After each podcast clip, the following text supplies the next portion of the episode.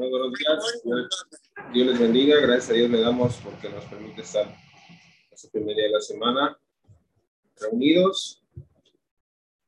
Y es el tiempo de dedicar, eh, eh, dedicar ¿verdad? el tiempo al estudio de la palabra de nuestro Dios para que eh, tengamos el alimento para cada uno de nosotros, el alimento espiritual. Vamos a hacer una oración, así como estamos, los invito a hacer una oración para pedir la guía a nuestro Dios. Oremos. Bendito Dios, Padre Celestial, nuevamente dirigiéndonos, Padre Eterno, hacia ti primeramente para agradecerte, Señor, por todas las bendiciones que tú nos das. Gracias, Padre, por la vida que nos concedes en ese día y por la bendición de estar reunidos nuevamente en ese lugar, ahora para estudiar juntos, Padre, tu palabra y que podamos escudriñarla y meditar en ella, Padre Celestial, y así poder comprender, Padre, cuál es su voluntad y cumplirla, Padre Eterno, porque sabemos que esa es, parte, Señor, también de tu voluntad, que oigamos, que guardemos y que practiquemos, Señor, lo que aprendemos de tu Hijo amado Jesucristo y de todos los ejemplos, Señor, que tú nos dejas a través de tus siervos, de tu pueblo, de todas las edades, Padre Celestial, en todo el tiempo. Tú nos das siempre eh, tu palabra, es la que penetra en nuestros corazones. Gracias te damos por ello. Te rogamos pues para que abras nuestro entendimiento, abras nuestra mente y nuestro corazón, para que podamos recibir, Señor, tu palabra y no caiga, Señor, en, saco roto, sino que podamos meditar, reflexionar en ella y poder así, Señor, aplicarla y llevar mucho fruto, Señor, hacia ti, Padre Celestial. Te damos gracias pues en esta hora y que tú nos bendigas y que tu Espíritu sea siempre el que nos guíe hacia toda verdad y que no haya palabras ni opinión de hombre, Padre, sino solamente sea yo un expositor de tu palabra, un instrumento tuyo y que así sea, Padre Celestial. Te rogamos pues en, en el nombre de nuestro Señor Jesucristo, te pedimos y agradecemos todas estas cosas. Amén. Amén.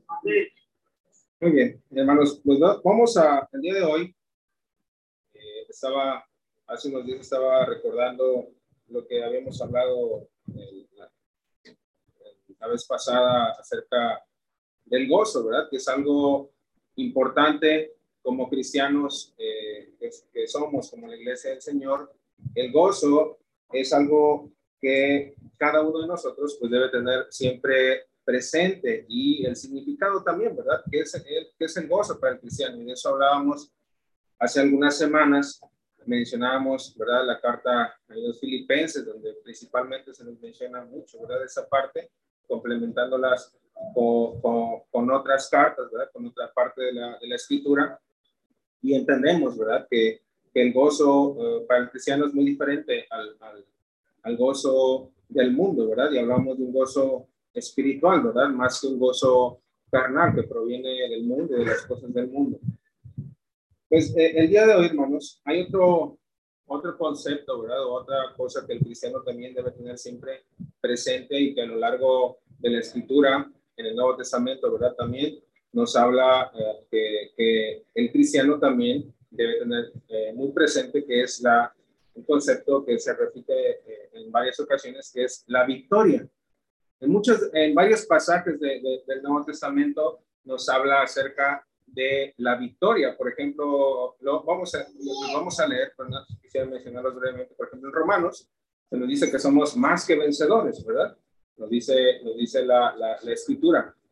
Eh, en, el, en el libro de, Apocalipsis, varias veces en los mensajes a, a, las iglesias, se, se, repite en cada uno de los mensajes a las siete iglesias, se repite el, el que venciere y viene, ¿verdad? Una, una, una bendición después de, ese, de, ese, de, esa frase. El que venciere, ¿verdad? Y vamos a ver algunas más adelante. Eh, el apóstol Juan, eh, escritor del Apocalipsis, y también algunas de sus cartas, nos habla de la, de la victoria también, ¿verdad?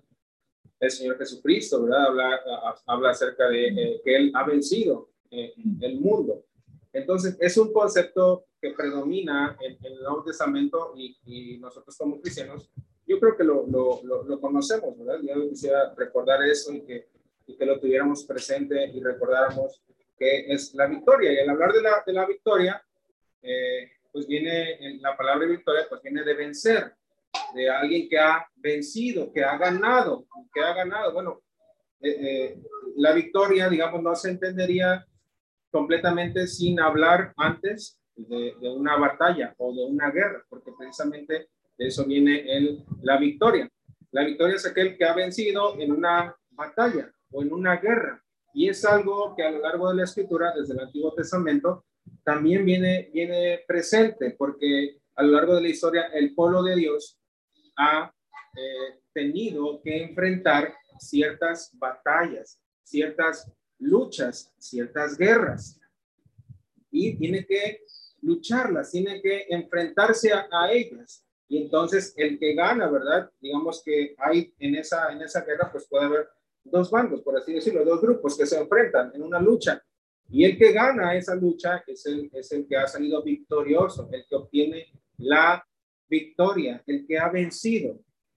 Entonces, eh, quisiera que fuéramos eh, al Antiguo Testamento porque ahí encontramos algunos ejemplos. Vamos a ir brevemente porque eh, es muy extenso, quizás lo que, lo que quería abarcar, pero son varios capítulos. Entonces vamos, vamos a mencionar ciertos versículos y vamos a hablar de manera general, porque podemos ir al pueblo de Dios cuando precisamente estamos estudiando el libro de Éxodo los miércoles y por ahí en el capítulo 14, cuando el, el pueblo va saliendo, una vez que ya eh, Dios los saca de la tierra de Egipto y van en, en, camino, ¿verdad? Entonces, en algún momento el, el, faraón pues vuelve en sí y dice, bueno, ¿por qué los dejé ir? Y va sobre, sobre ellos. Y entonces el pueblo se encuentra acorralado en un, en momento entre el ejército de faraón y eh, el, mar, el mar rojo. Y ahí viene una, una, una lucha eh, entonces, encontramos ahí, ¿verdad?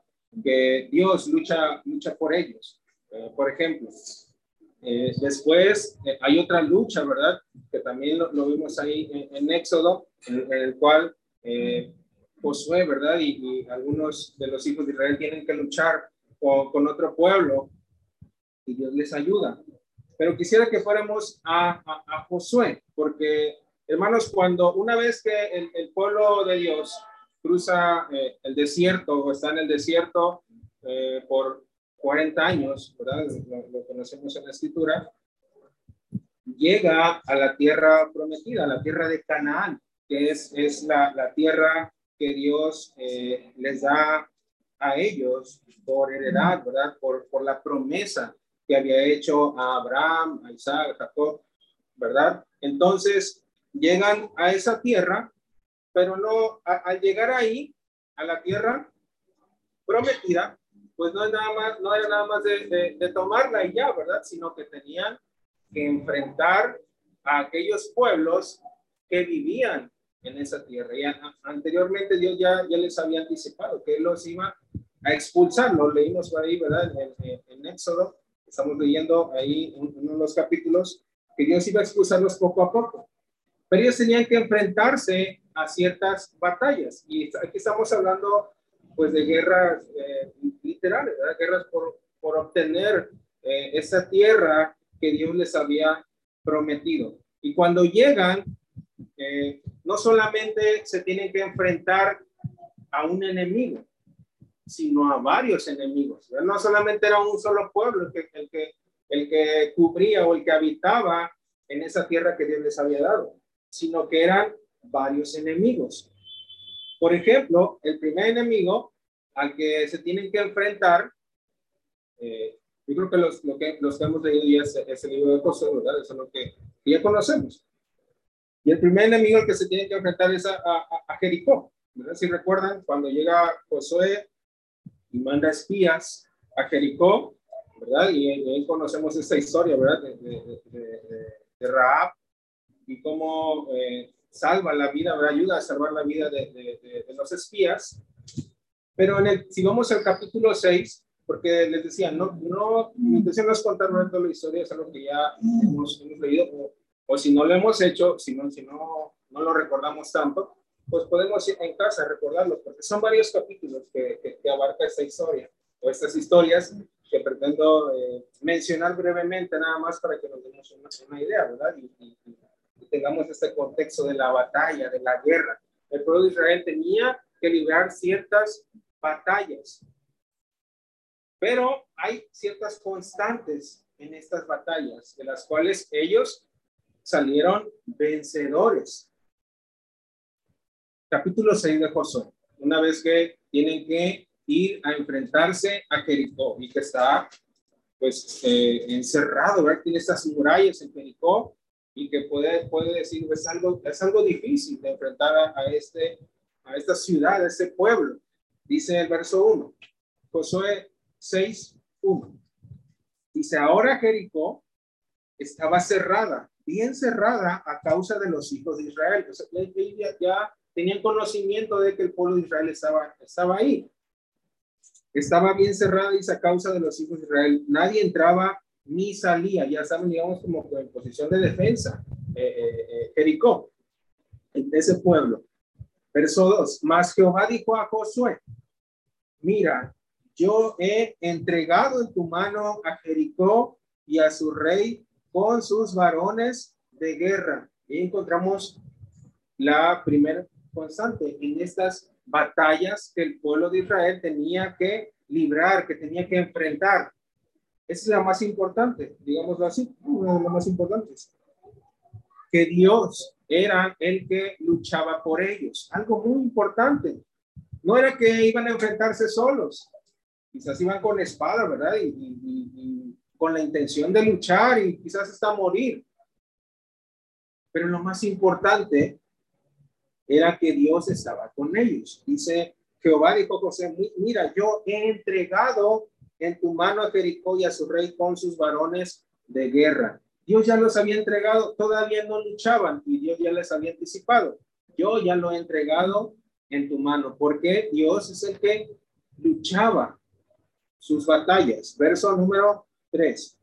Rodearéis pues la ciudad, todos los hombres de guerra, yendo alrededor de la ciudad una vez, y esto haréis durante seis días. Y siete sacerdotes llevarán siete bocinas de cuernos de carnero delante del arca, y al séptimo día daréis siete vueltas a la ciudad, y los sacerdotes tocarán las bocinas. Y cuando toquen prolongadamente el cuerno de carnero, así que oigas el sonido de la bocina, todo el pueblo gritará a gran voz y el muro de la ciudad caerá. Entonces subirá el pueblo, cada uno derecho hacia adelante. Y aquí encontramos también algo importante en, estas, en esta batalla que ellos tenían que librar. Eh, inicialmente en una guerra, bueno, pensamos, pues tienen que, primero que entrenar y que eh, usar las herramientas que necesitan una guerra y adiestrar a los guerreros porque tienen, es una batalla a muerte, tienen que luchar físicamente para poder ganar al enemigo. Por aquí encontramos algo que si quizás lo, lo, pensáramos lógicamente, ¿verdad? En, en, esos términos de la guerra, pues podemos decir, bueno, es algo que, que no, no, no, no se puede comprender del todo pero recordando que estaba Dios con ellos, ¿verdad? Todopoderoso, ya, ya, los, ya les había manifestado desde que los libra de los egipcios con las plagas en el Mar Rojo, ¿verdad? Cuando se abre el, mar y cruzan, cruzan eh, en seco, y más milagros que Dios les había dado, ¿verdad? Para que ellos prevalecieran, para que sobrevivieran, para que vencieran, pues en ese, en ese caso era de la misma manera y Dios les da ciertas ordenanzas, ciertas cosas que ellos tenían que hacer. ¿Qué tenían que hacer? Dice, bueno, van a rodear la ciudad. Todos los hombres de guerra van a estar alrededor de la ciudad una vez y esto haréis durante seis días. Y van a rodear la ciudad seis días. Y van a venir siete sacerdotes y llevarán siete bocinas de cuernos de carnero delante del arca. Van a llevar el arca y al séptimo día daréis siete vueltas a la ciudad. Van a estar seis días, al séptimo día iban a dar siete vueltas a la ciudad y esos sacerdotes tenían que tocar las bocinas de cuernos que llevaban, ¿verdad? De carnero. Y cuando ellos tocaran estas bocinas prolongadamente, eh, todo el pueblo, una vez que oigan ese ruido, todo el pueblo va a gritar a una gran voz y entonces, ¿qué iba a suceder? El muro iba a caer. Vemos ahí lo, lo, que Dios les ordena. Entonces, hay, hay ciertas cosas y digamos que esa es, es otra de las constantes eh, para que el pueblo de Israel obtuviera la victoria. Dios estaba con ellos. Dios iba a luchar por ellos. Pero otra de las cosas que ahora a ellos les tocaba hacer era obedecer lo que Dios les había mandado. Tenían que hacer específicamente las cosas que Dios les dijo. Van a hacer esto. Y alguien puede decir, bueno, pero ¿cómo, cómo por el sonido se van a caer los muros? Es algo imposible. Entonces ahí viene la fe. La fe en Dios, que también es algo importante para que el pueblo de Dios pudiera obtener la victoria. Entonces podemos hablar de que Dios iba a leer sus batallas, pero a la vez ellos tenían que tener la obediencia y la fe de que Dios iba a librarlos de esas batallas. Entonces, eh, si, si leemos, continuamos en la historia, sabemos que eso fue lo que sucedió. Y así tomaron esa ciudad, ¿verdad? Fue lo que sucedió. Pero no quisiera detenerme solamente en esa batalla de, de, de, Jericó, porque como les decía al principio, hay, había más enemigos, no solamente era Jericó. Más adelante, si, si, si, si leemos, eh, ya sabemos cómo termina, ¿verdad? La batalla de Jericó sucede así como ellos hacen lo que Dios les dice y caen las murallas y toman esa ciudad. Pero más adelante se tienen que enfrentar a otros enemigos. Vamos a ir al capítulo 8.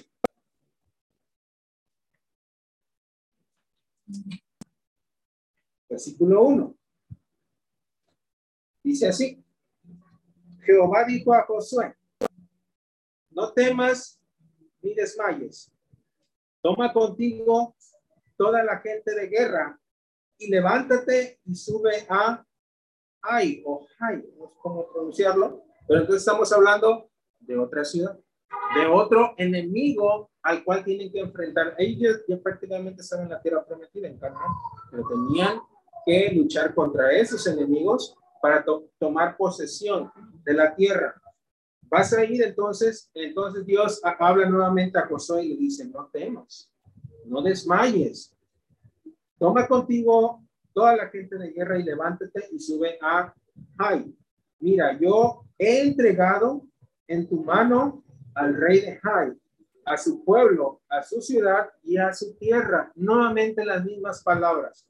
Yo los he entregado. No era el pueblo de Israel, no era que ellos eran diestros, ¿verdad? En la, guerra y tenían soldados o guerreros capaces, sino que Dios estaba con ellos. Dice, Dios le dice, yo he entregado en tu mano al rey de Jai, a su pueblo, a su ciudad y a su tierra. Verso 2, y harás a Jai y a su rey como hiciste a Jericó y a su rey, solo que sus despojos y sus bestias tomaréis para vosotros Pondrás pues emboscadas a la ciudad detrás de ellas. Entonces aquí viene nuevamente lo que Dios les ordena. Vas a hacer lo mismo, ¿verdad? Vas a ir como con Jericó. Pero ahora dice, vas a, vas a, solo que sus despojos y sus bestias tomaréis para, para vosotros y van a tomar el botín, por así decirlo.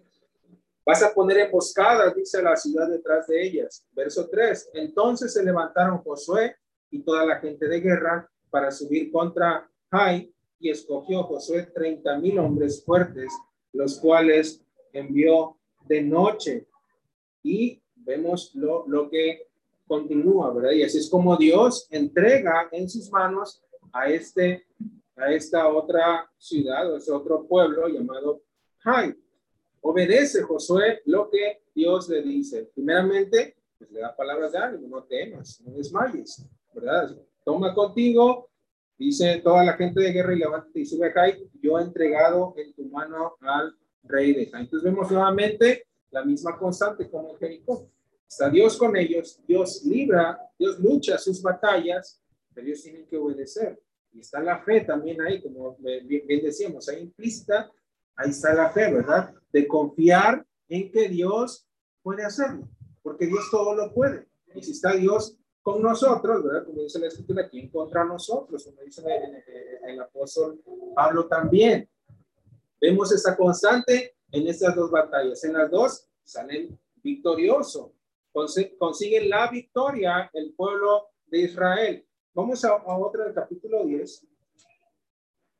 Capítulo 10, porque aquí en esta parte tienen que luchar ahora contra los amorreos que se unen, ¿verdad? Y van en contra de, un pueblo que hace alianza con el pueblo de Israel.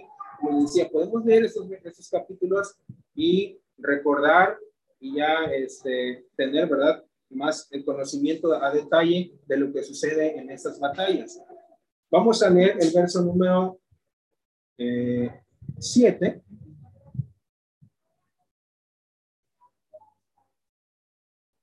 capítulo 10, verso 7. Dice, y subió Josué de Gilgal, él y todo el pueblo de guerra con él, y todos los hombres valientes. Y Jehová dijo a Josué, no tengas temor de ellos, porque yo los he entregado en tu mano, y ninguno de ellos prevalecerá delante de ti. Nuevamente las mismas palabras. En Jericó, y ahora contra los amorreos. Dios le dice a Josué, no temas, confía, no tengas temor de ellos, porque yo los he entregado en tu mano y ninguno de ellos prevalecerá delante de ti. Verso 9. Y Josué vino a ellos de repente, habiendo subido toda la noche desde Gilgal, y Jehová los llenó de consternación delante de Israel y los siguió con gran mortandad en Gabaón y los siguió por el camino que sube a Bet Orón y los hirió hasta Aseca y Maceda y mientras iban huyendo de los israelitas a la bajada de Bet Orón, Jehová arrojó desde el cielo grandes piedras sobre ellos hasta a seca y murieron. Y fueron más los que murieron por las piedras del granizo que los que los hijos de Israel mataron a espada. Entonces, vemos aquí otra batalla, la cual el pueblo de Israel, el pueblo de Dios, tiene que enfrentar y vemos las mismas constantes. Dios está con ellos, Dios lucha por ellos, pero ellos deben tener la fe en Dios y deben de tener la obediencia a Dios. Y otra cosa también que no deberían de tener, pero más adelante vamos a ver esa parte. Hay otra cosa que no he mencionado también que es algo importante para que el pueblo de Dios tuviera que salir victorioso. Primeramente podemos hablar de eso. Dios está con ellos. Dios lucha por ellos. La fe, no podía faltar la fe en el pueblo, de confiar en Dios y la obediencia, acatar las órdenes. Dios le dice, bueno, van a rodear la, la, la, la muralla, y van a tocar con, con estas bocinas y van a gritar y así las murallas se van a derribar. Bueno, hay que tener fe en Dios para hacer eso, ¿verdad? Porque si pensáramos eh, lógicamente, podemos decir, es que eso es imposible, pero no. Si Dios me dice que yo eh, lo haga, ¿verdad? Ellos tenían que hacerlo. Entonces tenemos ese ejemplo brevemente para no este, quedarme tanto en esta parte de esas batallas y así podemos mencionar muchas más que hay en el Antiguo Testamento. Mencionar estas tres, ¿verdad? Hablando de las batallas que luchaba el pueblo de Israel y que no solamente era un enemigo, como les decía, eran varios enemigos que tenían que enfrentar, pero en esas luchas Dios estaba con ellos principalmente. Y entonces obtenían la victoria. En otras palabras, Dios les daba la victoria.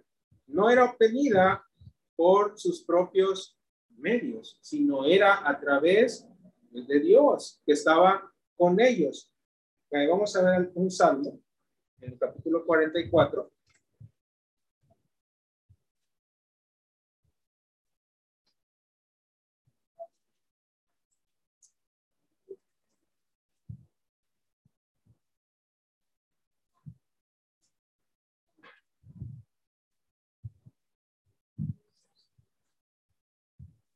Verso 1, Salmo 44, 1. Dice así, oh Dios, con nuestros oídos hemos oído, nuestros padres nos han contado, la obra que hiciste en sus días, en los tiempos antiguos. Tú con tu mano echaste las naciones y los plantaste a ellos, lo que estábamos leyendo en Josué, lo que hizo Dios. Afligiste a los pueblos y los arrojaste, porque no se apoderaron de la tierra por su espada. El pueblo de Israel no se apoderó de la tierra con sus propias fuerzas, ni porque fueron capaces, ¿verdad? Y, eran eh, eh, buenos guerreros. No se apoderaron de la tierra por su espada, ni su brazo los libró, sino tu diestra y tu brazo y la luz de tu rostro, porque te complaciste en ellos. Por eso Dios los libró, Dios ganó sus batallas, porque Él se complació en ellos, porque era la promesa que le había hecho, Y, Él se complació en hacer eso, fue por su voluntad. Entonces tenemos aquí presente estas batallas que el pueblo de Dios, pues a lo largo de la historia, ha tenido que enfrentar. Y no es diferente en nuestro tiempo, hablando, eh, teniendo el ejemplo del pueblo de Dios en ese momento, bueno, ahora por la palabra de Dios también sabemos y conocemos que nosotros somos ahora el pueblo de Dios. La iglesia en ese tiempo es el pueblo de Dios, lo aprendemos por la escritura. El Señor Jesucristo dice que vino a edificar su iglesia. Dice la escritura que de ambos pueblos hizo uno, ¿verdad? Derribando la pared intermedia. Ahora nosotros somos el pueblo de Dios y el Señor ahora nos añade a su pueblo. El Señor añadía cada día a la iglesia los que habían de ser salvos. Como en ese tiempo tenía su pueblo, el, Señor, el pueblo de Israel. Ahora tiene a su pueblo también y son ahora los que creen en el Señor Jesucristo.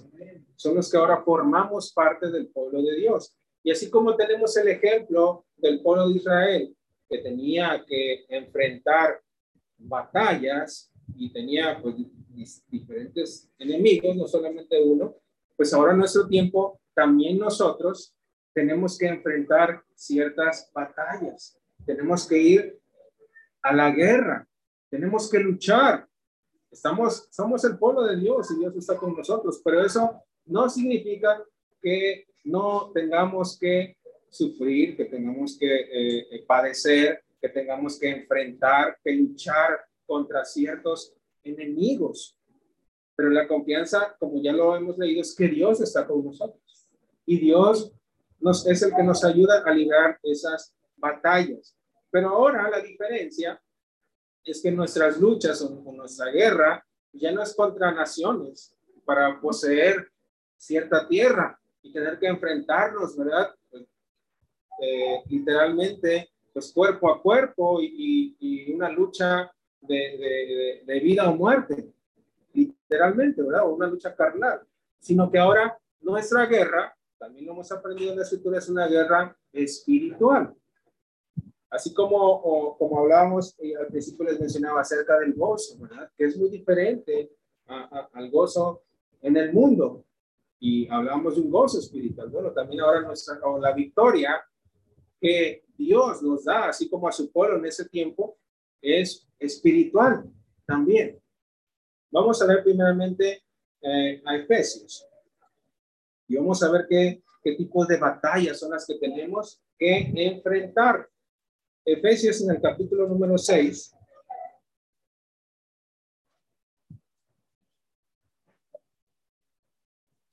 Versículo número 12. Efesios 6, 12.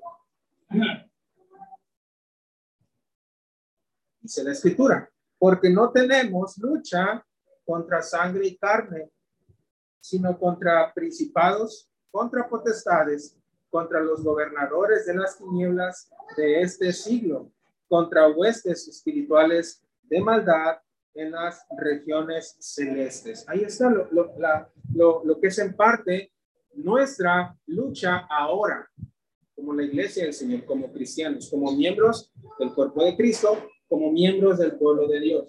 Nuestra lucha ya no es contra, dice, carne ni sangre, ya no es contra otras naciones, contra otros pueblos, contra otras personas, sino ahora nuestra guerra es una guerra espiritual, porque estamos en una lucha constante, dice, contra principados, potestades, gobernadores de las tinieblas de este siglo, contra huestes espirituales de maldad en las regiones celestes. Ahí consiste nuestra lucha ahora contra huestes espirituales. Pero tenemos que enfrentar esa lucha. Tenemos que ir y luchar, porque o, van a venir, pues nos, va a llegar el día que tengamos que luchar. En algún momento tenemos que enfrentar esa, esa lucha. Pero así como Dios estuvo, ¿verdad? Con su pueblo, pues ahora, en ese tiempo, Dios está con su pueblo aún. Dios nos está ayudando, está luchando nuestras batallas. Y primeramente, para que nosotros podamos obtener la victoria, pues así como el pueblo de Dios en ese tiempo, Dios estaba ahí con ellos. Para que ellos pudieran ganar, Dios tenía que estar ahí con ellos luchando. Si no, pues, definitivamente iban a perder, eran, eran más débiles que otras naciones. En ese tiempo, pues para que nosotros podamos obtener la victoria, Dios tiene que estar con nosotros. Como eh, mencionábamos el pasaje, si Dios por nosotros, ¿quién contra nosotros? Pero para que Dios esté con nosotros, pues es a través de Cristo. A través de Cristo es que Dios nos da la victoria en esta guerra espiritual. A través de Cristo solamente. Si no estamos en Cristo, no vamos a obtener la victoria. Por eso, eh, hace ratito mencionaba acerca eh, eh, de esa parte en Romanos. Perdón, vamos a ir a Primera de Corintios, capítulo 15.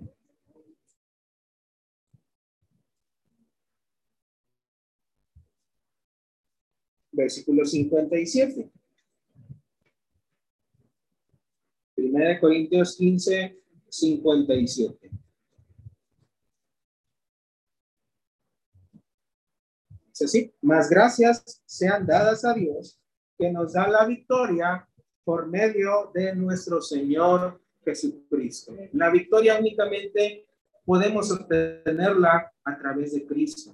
Tenemos que estar en Cristo para que podamos tener esa victoria y que Dios, ¿verdad? Nos, nos ayude con esas luchas que tenemos, porque pues así como en ese tiempo, pues eran varios enemigos por los cuales el pueblo de Israel tenía que enfrentar, nosotros también tenemos diferentes luchas, diferentes enfrentamientos. Hablaba, hablábamos ahorita que mencionamos acerca de, de, Efesios, ¿verdad? Que es, nuestra, es una guerra espiritual, una lucha espiritual contra huestes espirituales de maldad.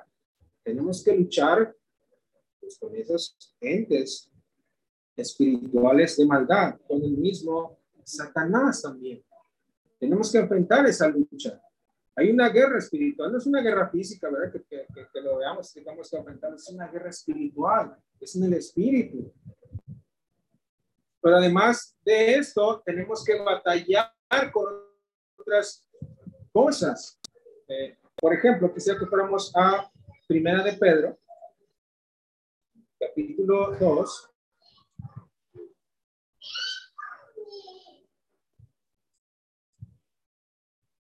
Versículo número 11. Primera de Pedro 2, 11. Dice así, amados, yo os ruego como extranjeros y peregrinos que os abstengáis de los deseos carnales que batallan contra el alma. Hay algo que está batallando, que está luchando dentro de nosotros. Y dice eh, el apóstol Pedro, dice, bueno, absténganse de los deseos carnales que batallan contra el alma. La carne es una lucha que hay en su interior, tratando de ganar, ¿verdad? Lo espiritual y lo carnal. Y ahí es una lucha en cada uno de nosotros, en nuestro interior. Es una lucha espiritual nuevamente. Eh, nosotros como humanos, ¿verdad? Tenemos esta parte de, carne y sangre, como, dice el, apóstol Pablo, y este espíritu que ahora Dios nos da también, ¿verdad? El Espíritu Santo que una vez que, que creemos en el Señor Jesucristo, ¿verdad? Nos convertimos, recibimos el Espíritu y entonces comienza esa lucha espiritual entre los deseos carnales y nuestro espíritu. Pero dice eh, el, el apóstol Pedro que tenemos que luchar, porque esos están batallando, están tratando de ganar la lucha, los deseos carnales. Pero nosotros pues tenemos que enfrentar para que gane el espíritu, ¿verdad? tenemos que vivir conforme al espíritu y ya no conforme a la carne. Entonces es, es parte de nuestras batallas. Eh, otra de las cosas también que, que están luchando o que están tratando, ¿verdad? De que nosotros desistamos de la batalla, ¿verdad? Y nos alejemos de Dios, pues también son, son las cosas que, que sufrimos eh, eh, aquí en el mundo, ¿verdad? Los problemas, ¿verdad? Como en la parábola del sembrador, ¿verdad? Que nos habla acerca de aquella semilla que fue sembrada entre espinos, otra entre las piedras, ¿verdad? hay diferentes batallas que el cristiano tiene que ir enfrentando. Y otra de las cosas que enfrentamos pues, también es eso, las enfermedades, las tristezas, las angustias, el desánimo, todo esto el cristiano tiene que enfrentar. Eh, por ejemplo, vamos a ver Romanos. Romanos capítulo número 8.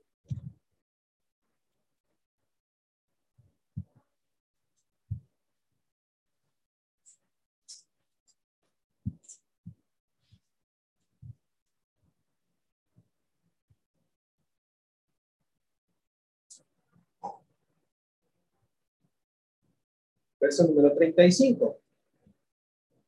Porque esta, estas, eh, estos enemigos a los cuales tenemos que enfrentar, pues nos quieren apartar del Señor, nos quieren apartar de Dios, quieren que nos alejemos, ¿verdad? De, de, Dios, principalmente pues el adversario. Verso número 35 dice, ¿quién nos separará del amor de Cristo? Tribulación o angustia o persecución o hambre o desnudez o peligro o espada. Esas son las cosas en las cuales también el cristiano tiene que luchar, tiene que enfrentar. Y es algo que va a padecer en algún momento, como lo mencionamos al principio. El ser hijos de Dios, el ser partes o miembros del pueblo de Dios, eh, no nos exenta de tener que sufrir, de tener que padecer.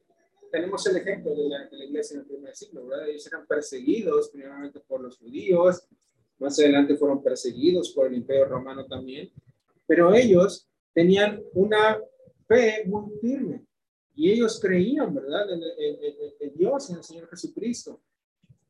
Y en esas batallas, esa es la constante, así como en el pueblo de Israel, estaba Dios con ellos, ahora Cristo está con nosotros, el Espíritu Santo está con nosotros, pero nosotros también debemos de tener esa fe, fe y confianza en Dios, que Dios nos ayuda a librar estas batallas. Y es lo que el apóstol Pablo, uno de los mayores ejemplos de esto. Y es por eso mencionaba esas palabras. ¿Quién nos podrá separar del amor de Cristo? Nos puede separar quizás la tribulación, la, la, angustia, la persecución, el hambre, desnudez, peligro, espada, enfermedades, problemas. Podemos mencionar muchas cosas, pero tenemos que enfrentarlas, tenemos que luchar contra ellas porque Dios está con nosotros y Dios nos da la victoria sobre estas cosas. Tenemos que aprender a, a, padecerlas, a enfrentarlas, pero recordando siempre que Dios está ahí con nosotros. Que tenemos el Espíritu de Dios. Continuamos leyendo verso 36, dice, como está escrito, por causa de ti somos muertos todo el tiempo, somos contados como ovejas de matadero. Antes, en todas estas cosas, las que antes mencionó el apóstol, persecución, tribulación, angustia, hambre, desnudez, peligro, espada, en todas estas cosas, dice el apóstol, somos más que vencedores por medio de aquel que nos amó. Somos más que vencedores en estas cosas. Si Cristo, si tenemos a Cristo en nuestras vidas, si tenemos a Dios en nuestras vidas, somos más que vencedores. Dice el 38, por lo cual estoy seguro de que ni la muerte, ni la vida, ni ángeles, ni principados, ni potestades, ni lo presente, ni lo porvenir, ni lo alto, ni lo profundo, ni ninguna otra cosa creada nos podrá separar del amor de Dios que es en Cristo Jesús, Señor nuestro. Tenemos a Cristo, la batalla que vamos a enfrentar porque lo, lo seguro es que vamos a hacer, vamos a tener que enfrentar. Pero si tenemos a Cristo, vamos a salir vencedores de todo eso que vamos a enfrentar. Por eso dice aquí, dice el apóstol, estoy seguro que ni siquiera la muerte, que vamos a ver más adelante también, ni la vida, ni ángeles, ni principados, aquellos que mencionaba en Efesios, contra los cuales tenemos que luchar contra potestades, principados, huestes espirituales de maldad. Ninguno de esos nos puede separar de el amor de Dios. El pueblo de Dios en ese momento, pues nadie lo podía separar del amor de Dios. Él estaba ahí con ellos y él luchaba sus batallas de igual manera que nosotros. Pero tenemos, debemos primeramente tener a Cristo. Tenemos que creer en Cristo para que podamos obtener la victoria sobre estas cosas. Repitiendo o reiterando, no es que vamos a estar siempre, ¿verdad? Bien, ¿verdad? Porque somos hijos de Dios, no, no, no tengo problemas, no tengo enfermedades, porque muchos predican de esa forma. No, vamos a padecer, es necesario padecer, como también dice el apóstol Pedro. Pero tengamos la confianza en que Dios está con nosotros. Y el que va, Él es el que va a luchar nuestras batallas. Entonces el apóstol Pablo decía, yo estoy seguro que todas estas cosas, ni lo alto, ni lo profundo, ni ninguna otra cosa creada, nos podrá separar del amor de Dios. Pero algo importante dice que es en Cristo Jesús, Señor nuestro. Solamente a través de Cristo, ahora podemos obtener la victoria. Y algo muy importante, pues hablando de la fe que mencionábamos ahorita, voy a hace rato también, la fe es algo muy importante para que podamos obtener la victoria, la fe en Cristo. Y es algo que nos dice también el apóstol Juan. Vamos a ir a primera de Juan, capítulo número 5.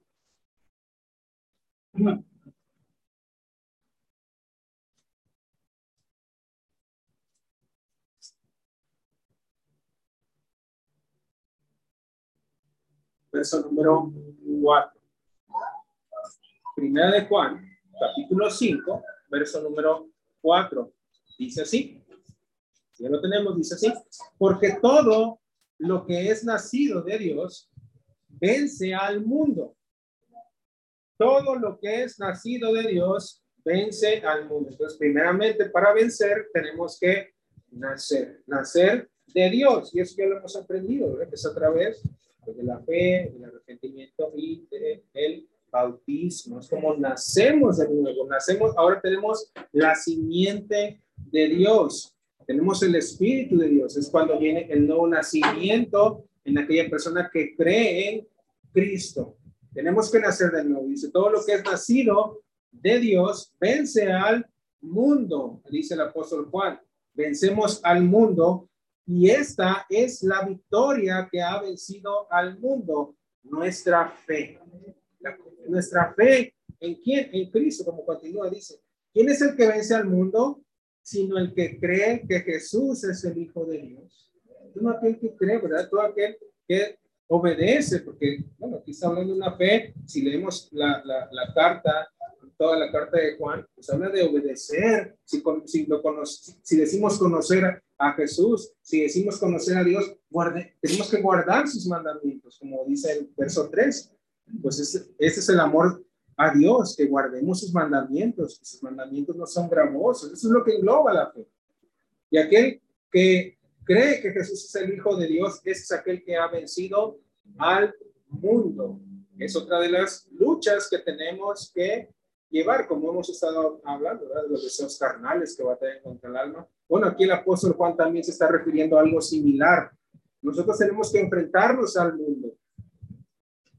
Eh, ahí en, aquí mismo, en la primera carta de Juan, en el capítulo 2, versículo número 15, y vamos a ver lo que se refiere al mundo porque pues, al principio decimos, pues no tenemos lucha contra sangre, carne ni sangre, no es que tengamos que pelearnos contra las personas que, que son del mundo.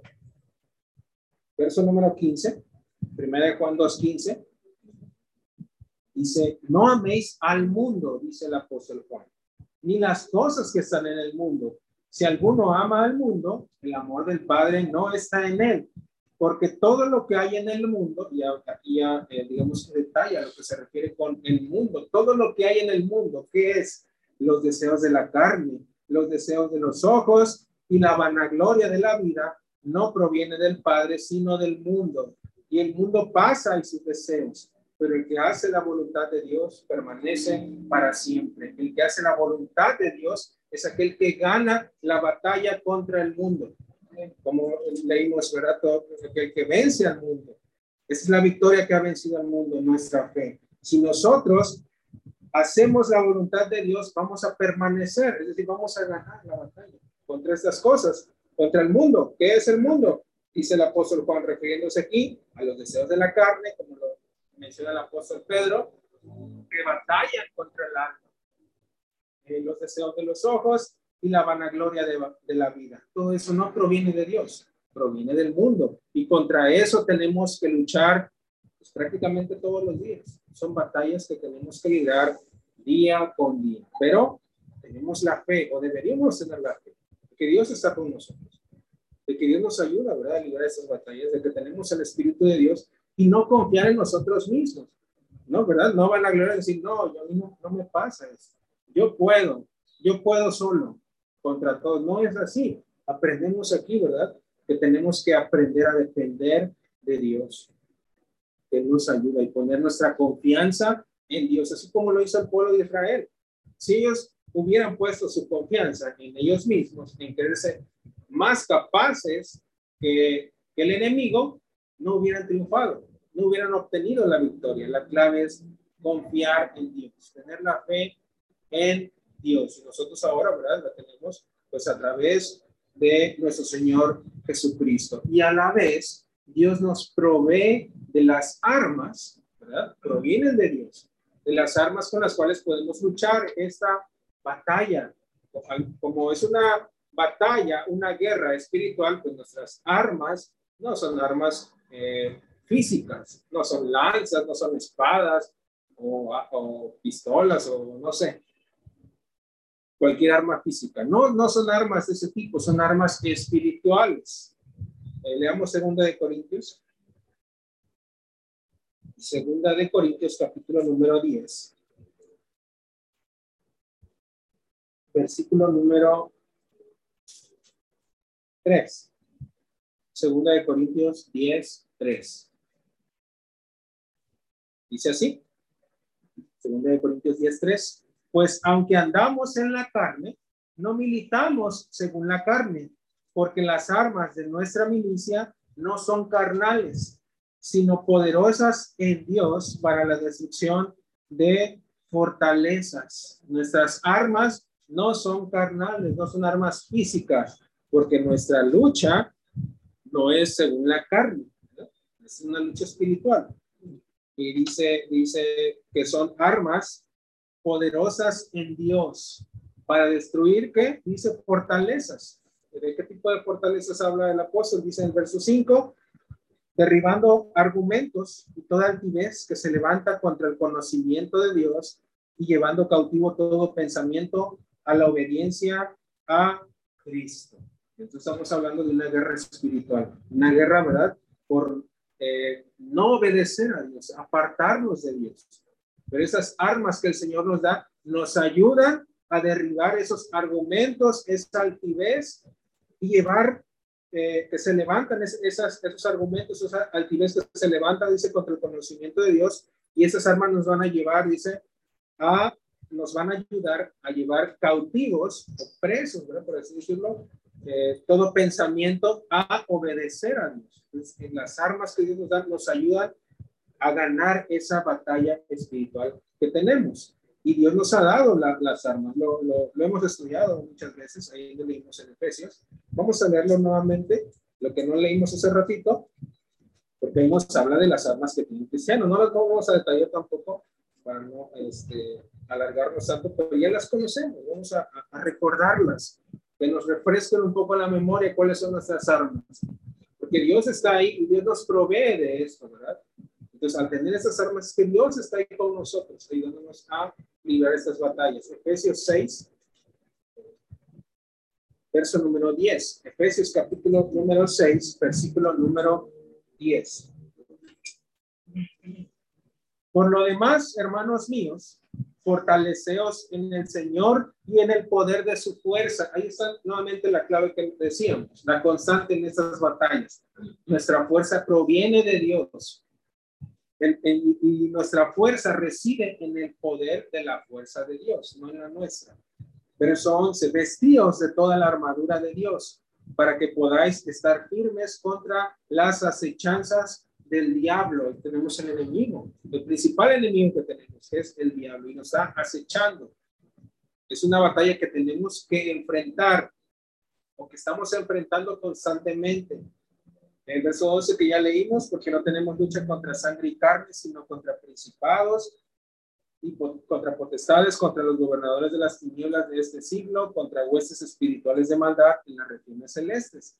Por tanto, tomad toda la armadura de Dios para que podáis resistir en el día malo y habiendo acabado todo, estar firmes. Estad pues firmes, ceñidos vuestros lomos con la verdad y vestidos con la coraza de justicia y calzados los pies con el apresto del Evangelio de la paz. Sobre todo, tomad el escudo de la fe, con que podáis apagar todos los dardos de fuego del maligno y tomad el yelmo de la salvación y la espada del Espíritu, que es la palabra de Dios, orando en todo tiempo, con toda oración y súplica en el Espíritu, y velando en ello con toda perseverancia y súplica por todos los santos. Ahí están las armas que Dios nos provee, solamente tenemos que tomarlas, ¿verdad? Nos habla de la verdad, nos habla de la justicia, nos habla del Evangelio, de la fe, de eh, la salvación, del Espíritu, dice la espada del Espíritu, que es la palabra de Dios y también la oración. Todas estas son las armas que Dios nos da para que podamos enfrentarnos, no enfrentar nuestras luchas, nuestras guerras espirituales, ¿verdad? Pero no es una, una, una guerra física, ¿verdad? Como decíamos, ni, ni, es algo porque muchos, no, es que eh, eh, Dios, eh, tu lucha por tus sueños, nos hablan de sueños, de ideales y de metas en este mundo. Pero no es así tampoco lo que nos dice la palabra de Dios, sino nos, nos está hablando de esa, de esta lucha que tenemos espiritual y que Dios nos da la victoria a través de Cristo en todas estas cosas. ¿Y por qué en Cristo? Porque Cristo ya ha vencido todo esto. Él nos puso el ejemplo. Vino a este mundo, Él venció todas estas cosas venció a Satanás, ¿verdad? Nos habla, nos habla la escritura y ahora nos ha puesto el ejemplo y nosotros también podemos vencerlo, pero ahora en el nombre de Cristo, no porque yo pueda más que Satanás, porque Cristo, yo tengo a Cristo ahora, ahora soy parte de Cristo y así como Él venció, yo también ahora, ¿verdad? Él es el que me da la victoria en todas estas cosas. Juan 16, 33, hablando de esto, que les hablo, que les estaba diciendo de Cristo ha vencido todo esto. Juan 16, 33.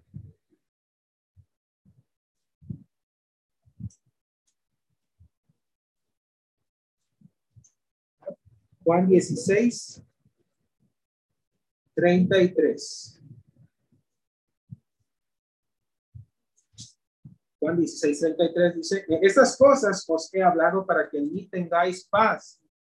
En el mundo tendréis aflicción, tendrán que enfrentar dificultades, aflicciones, persecuciones, problemas. Lo dice el Señor, pero confiad, yo he vencido al mundo. El Señor ha vencido, por nosotros ha vencido. Y ahora nos da la victoria, así como eh, el apóstol Juan leímos, ¿verdad? tenemos todo aquel que es nacido de Dios, vence al mundo. Nosotros también podemos vencer esas cosas. No se sienta solo y se sienta, a veces no, no, nos sentimos que no podemos hacerlo, pero se nos olvida que tenemos a Cristo, que tenemos a su Espíritu y es Él que nos ayuda a librar estas batallas. Si lo intentamos hacer nosotros solos, no vamos a poder. Por más capaces que seamos, por más fuerza de voluntad que tengamos, no vamos a poder. Tenemos que tener a Cristo, ¿verdad? Y confiar en Él, tener la fe de que Él lo puede hacer así como lo, lo, lo, hizo, ¿verdad? Y así también como venció a la muerte. Cantamos varios himnos que nos hablan de cómo Cristo venció la muerte. Así, así también nosotros podemos vencer la muerte. Vamos a leer eh, en Hebreos, capítulo 2, versículo número 14.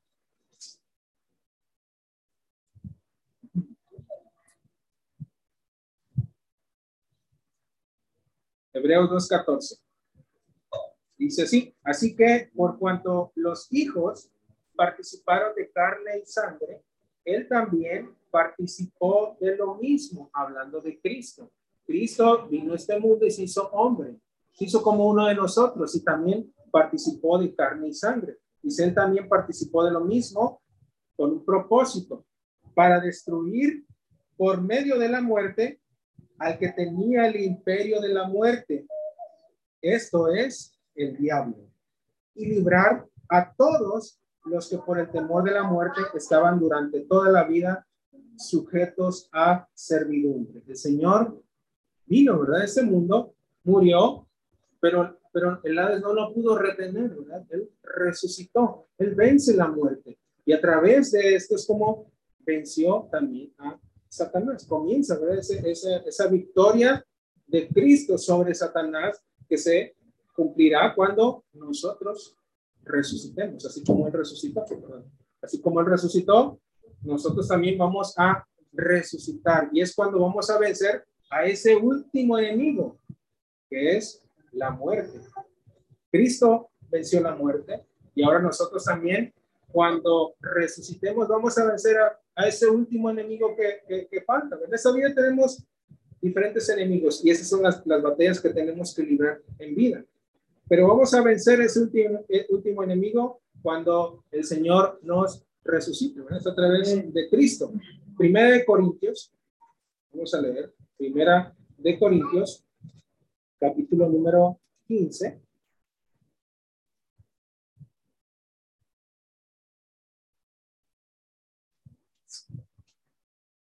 Versículo número 53.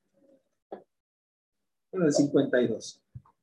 1 Corintios 15, 52 dice así, en un momento, en un abrir y cerrar de ojos, a la final trompeta, porque se tocará la trompeta y los muertos serán resucitados incorruptibles y nosotros seremos transformados, porque es necesario que esto corruptible se vista de incorrupción y esto mortal se vista de inmortalidad. Y cuando esto corruptible se haya vestido de incorrupción y esto mortal se haya vestido de inmortalidad, entonces se cumplirá la palabra que está escrita. Sorbida es la muerte en victoria. ¿Dónde está, o oh muerte, tu aguijón? ¿Dónde, oh sepulcro, tu victoria? Ya que el aguijón de la muerte es el pecado y el poder del pecado, la ley. Mas gracias sean dadas a Dios que nos da la victoria por medio de nuestro Señor Jesucristo.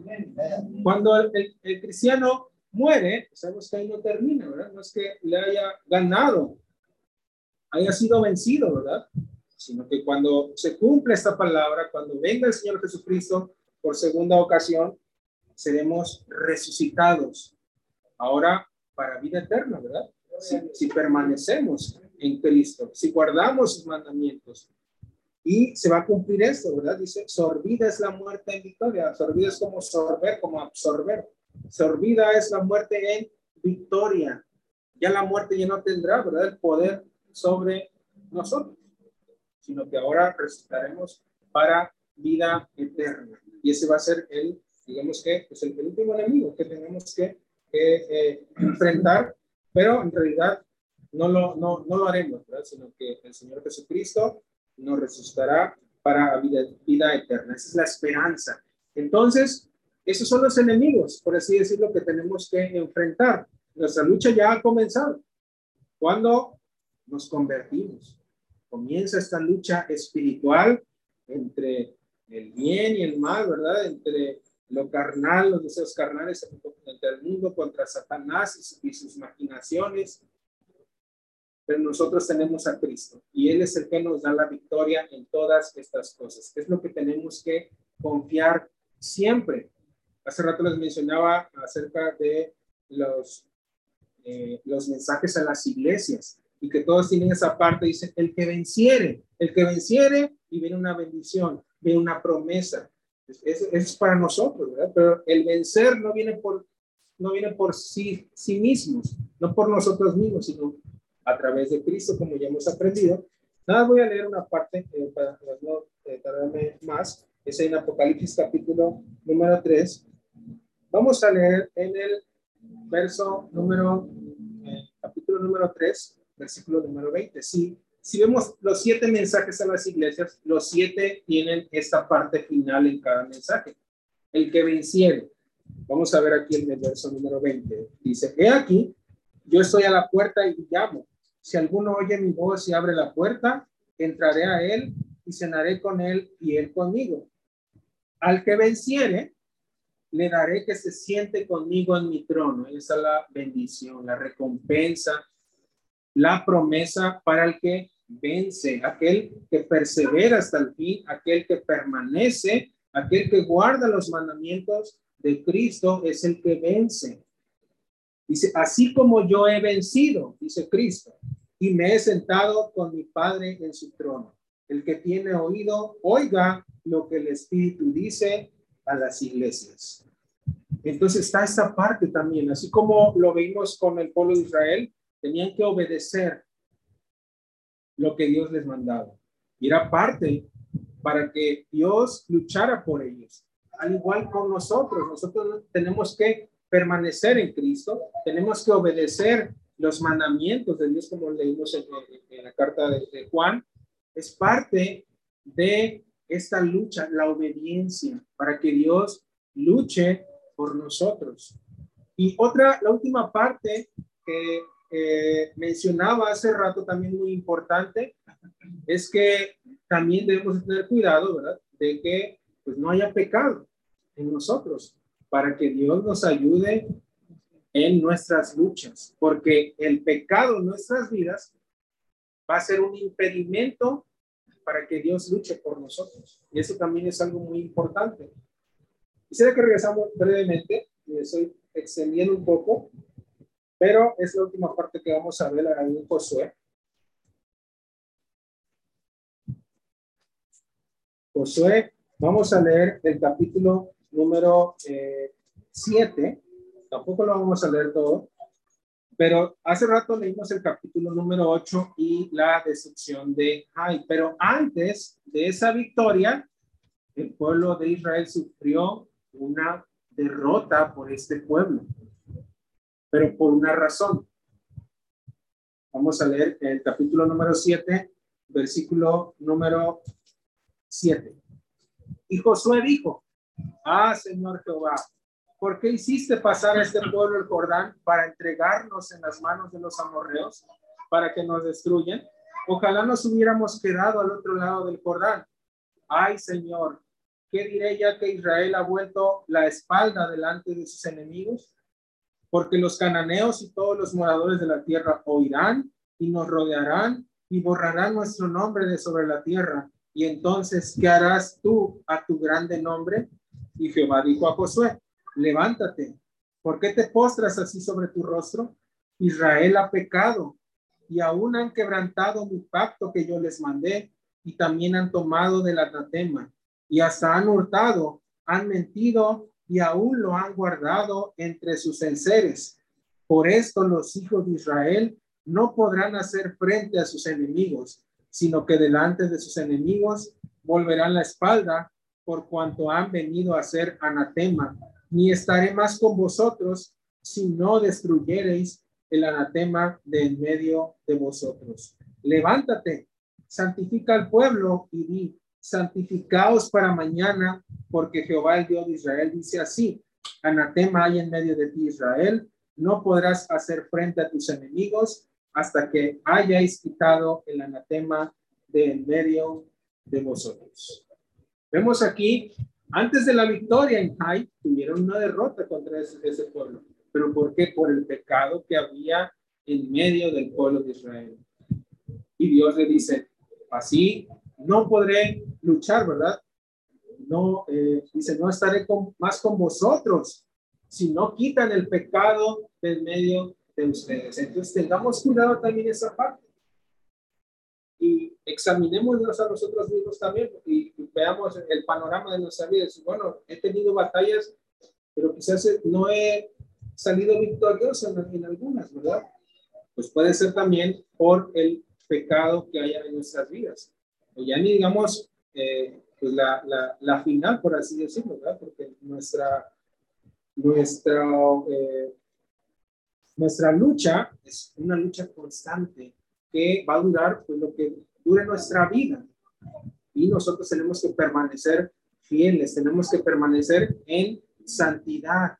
Por eso el apóstol Pablo decía, abstenerse de los deseos carnales que batallan contra el alma. Porque una vez que hay pecado en nuestras vidas, pues bueno, vamos a, a librar estas batallas. Quizás en algún momento tengamos que estar solos, porque Dios puede que sea parte de nosotros, como lo hizo con el pueblo de Israel, pero hubo la palabra para Israel. No solamente se alejó, sino que hubo la palabra, hay pecado. Y Dios nos habla de muchas maneras. Dios nos advierte a través de su, palabra y, su palabra penetra en nuestros corazones, ¿verdad? Nos, desnuda ante, ante, Dios. Y cuando hay pecado, Dios lo sabe y Dios nos está hablando, nos está exhortando. ¿Para qué? Para que dejemos ese pecado y entonces Dios esté con nosotros. Y es la invitación, es, lo que Dios quiere de su pueblo, que estemos santificados, que estemos en santidad, alejados del pecado para que entonces plenamente Dios esté con nosotros y nos ayude a luchar estas batallas. Entonces son estas partes. Dios está con nosotros en Cristo. Tenemos que tener a Cristo primeramente para que Dios eh, luche en nuestras batallas. La obediencia, la fe, pero también la santidad. Mantenernos alejados del el pecado. Entonces, Dios tenga usted por seguro, como dice el, el apóstol Pablo, estoy seguro que ni la muerte, ni la vida, ni ángeles, ni principados, ni potestades, ni nada que haya sido creado nos podrá separar del amor de Cristo, el amor de Dios que es en Cristo Jesús. Entonces, es la invitación, es la reflexión, la exhortación también para que nosotros como cristianos, bueno, echemos mano de estas armas que Dios también nos ha dado y tengamos presente estas cosas. Porque es una batalla la que, la que tenemos diariamente, constantemente en nuestra vida. Cada uno de nosotros tenemos nuestras luchas. Y pues teniendo eh, la palabra de Dios, teniendo a Cristo en nosotros, pues es, es una lucha que el Señor nos va a dar la victoria en cada una Muy bien, pues hasta aquí es el mensaje, la invitación para nuestros amigos también que nos acompañan, que se acerquen al Señor, ¿verdad? y que también tengan estas bendiciones. Que el Señor les bendiga.